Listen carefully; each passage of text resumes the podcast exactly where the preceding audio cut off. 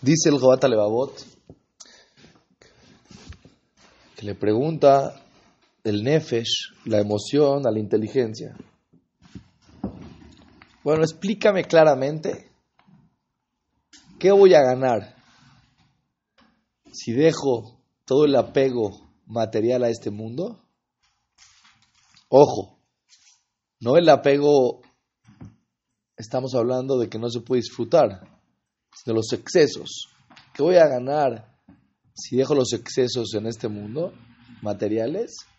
Y si dejo el orgullo, si trabajo sobre mi orgullo, sobre mi valor personal, no tener que estar sobre, sobre todas las personas. ¿Y qué pierdo si no lo dejo? Específicame claramente. Escuchen lo que le contesta la inteligencia. Le contesta. ¿Sabes lo que vas a ganar? Vas a ganar tranquilidad en este mundo.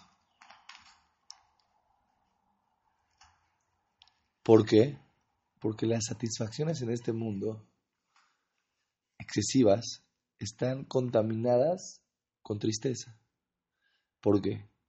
Siempre que la persona tiene una satisfacción en este mundo de un exceso, no es una satisfacción completa. Por ejemplo, la famosa historia que una persona se va de viaje.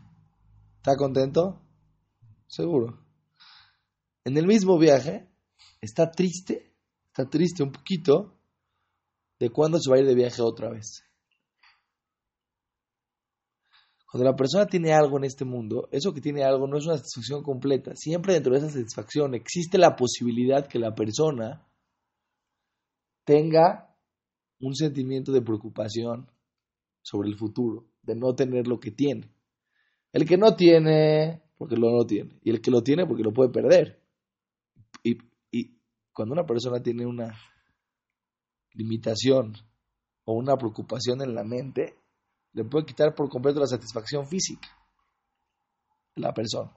Si la persona está apegado a los excesos en este mundo, está completamente subyugado a que va a tener que vivir un poco preocupado. ¿Sí? Otra cosa, si lo dejas esto, vas a realmente ver claramente y entender cómo la verdadera satisfacción es en el Olam La persona realmente, si se pone los lentes de que este mundo es pasajero, Nada tiene tanta importancia. Ninguna satisfacción tiene tanta importancia. ¿Por qué? Porque si eres una persona. ¿Quieres vivir? Sí. ¿Para qué? ¿Para comer una hamburguesa más?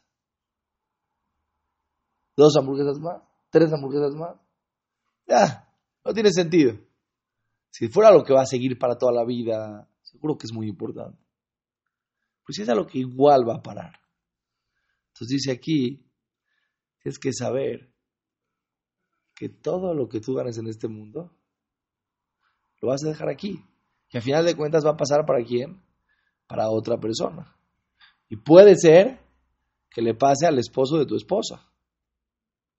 ¿Qué quiere decir? Ni siquiera sabes para quién estás trabajando, ni siquiera sabes a quién estás dando todas esas satisfacciones que tú crees que son para ti. Quiere decir, la persona realmente en este mundo, cuando está muy preocupado por algo, tiene que poner las cosas en tierra. ¿Qué quiere decir poner las cosas en tierra? Decir, a ver, ¿esto es para siempre? No. Va a pasar, esto va a pasar. ¿Va a pasar así? ¿O va a pasar así? ¿O va a pasar así? Pero va a pasar.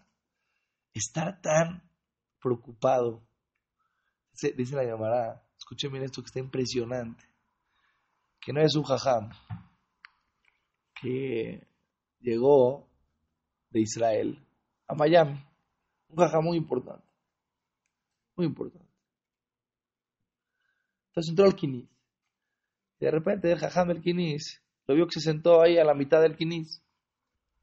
Entonces le dijo, jajam, usted aquí en el, adelante, en el Mizrach, se tiene que sentar porque aquí es el honor. Le dijo, mira, yo vine a Miami dos días. Este no es mi Quinis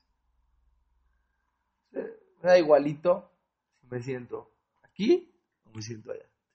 Cuando vengas a Israel y vengas a Mikinis, ahí vas a ver. Estoy sentado hasta adelante y todo el honor y todo lo que tú quieras. Aquí no, no lo necesito, no, no, es, no es mi lugar. Porque la persona sabe que tiene su honor verdadero en otro lugar. Ya, no le interesa que va a ir un, ¿me entiendes? Va a ir un, segundo, un minuto a otro lugar, ya, no le interesa, no es su vida y no va a estar ahí toda su vida. Llegó otro con el Jafetz le dijo, entró a su casa el Jafetz ¿qué le dijo? Le dijo, no puedo creer que alguien como usted tenga una casa tan humilde. Le preguntó, ¿Qué le preguntó? preguntó, ¿y tú me puedes enseñar tu casa? Le dijo, no, jaja, yo no vivo aquí. Yo aquí vine, aquí un hotelito. venga a mi ciudad, que está aquí a 200 kilómetros de aquí, a ver que tengo una mansión. Le dijo el también, yo mi casa no la tengo aquí. Después de 120 años, ahí tengo mi satisfacción verdadera. Si la persona sabe realmente que el honor verdadero, escuchen bien, es el que te van a dar toda la eternidad. Ese es el honor verdadero. Porque ahí sí, al que no le van a dar honor, el que no, va, el que no va a tener un buen lugar, no va a tener un buen lugar forever, para toda la eternidad. Dice la Gemara que cuando una persona, dice que escuchen esto que es impresionante, dice el Mesías de Sharim, que una persona que en este mundo le gusta el honor, este tipo de gente que estamos hablando, que somos todos nosotros, y lo perseguimos con tanto anhelo, el honor, que eso es algo que gira en el centro de nuestras vidas.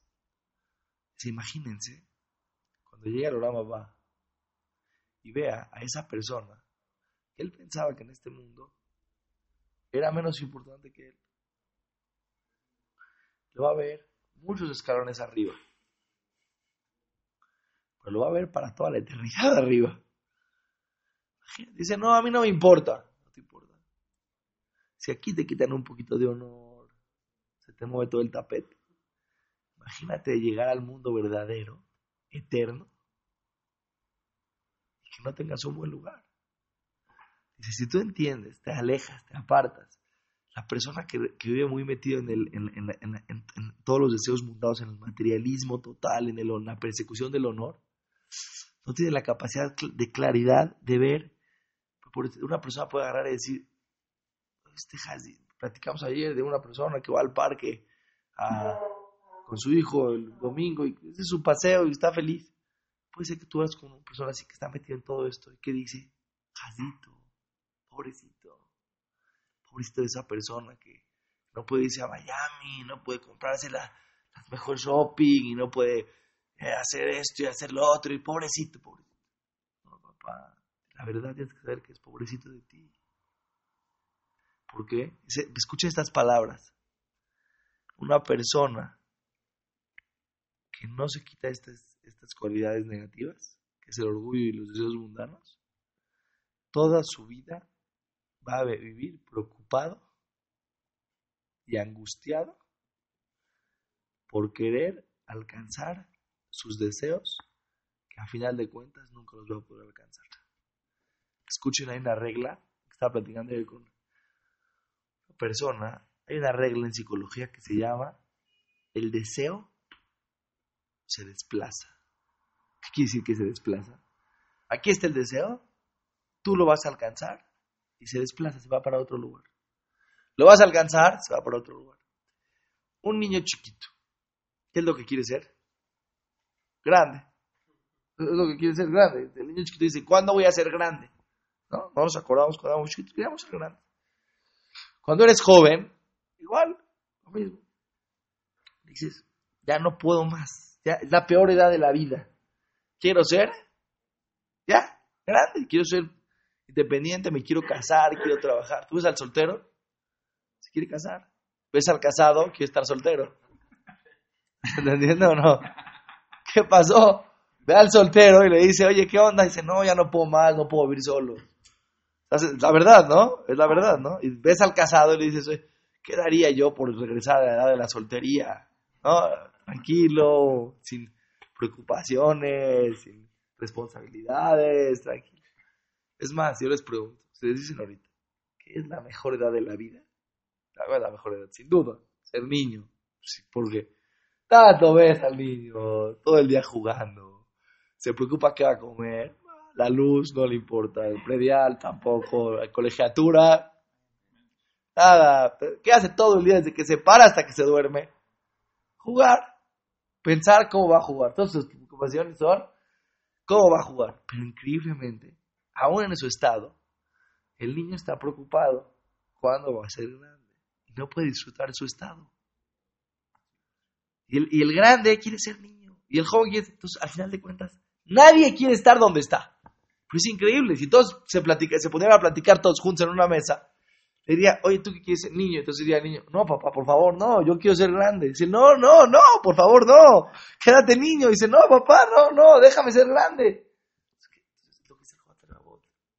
Si tú no te desapegas de las necesidades, nunca las vas a alcanzar. ¿Por qué nunca vas a alcanzar? Porque el deseo camina un paso antes que tú siempre.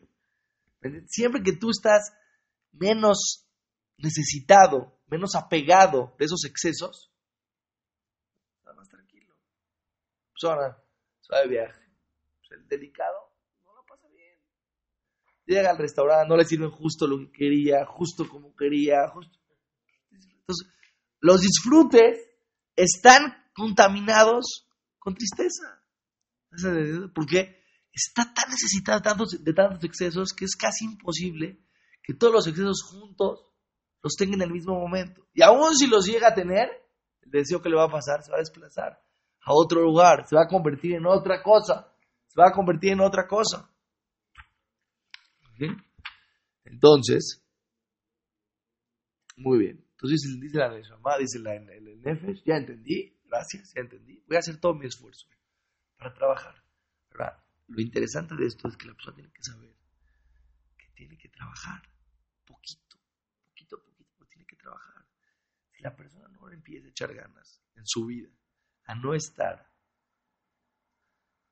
tan apegado a los deseos y buscando tanto el honor en este mundo, no va a cambiar. No porque escuchamos la clase de hoy ya cambiamos. Es un trabajo. ¿Qué quieres que es un trabajo? Es un ejercicio. Tienes que hacer un ejercicio. Tienes que echarle ganas un día y quitarte algo de exceso y luego otro día, y luego otro día, y luego otro día, es cuestión de costumbre. Cuando una persona se acostumbra a no estar tan apegado a algo, ya avanzó un paso. Cada quien en su vida particular tiene que ver cuál es el exceso que más lo perjudica. Entonces, cada quien, cada quien tiene su, su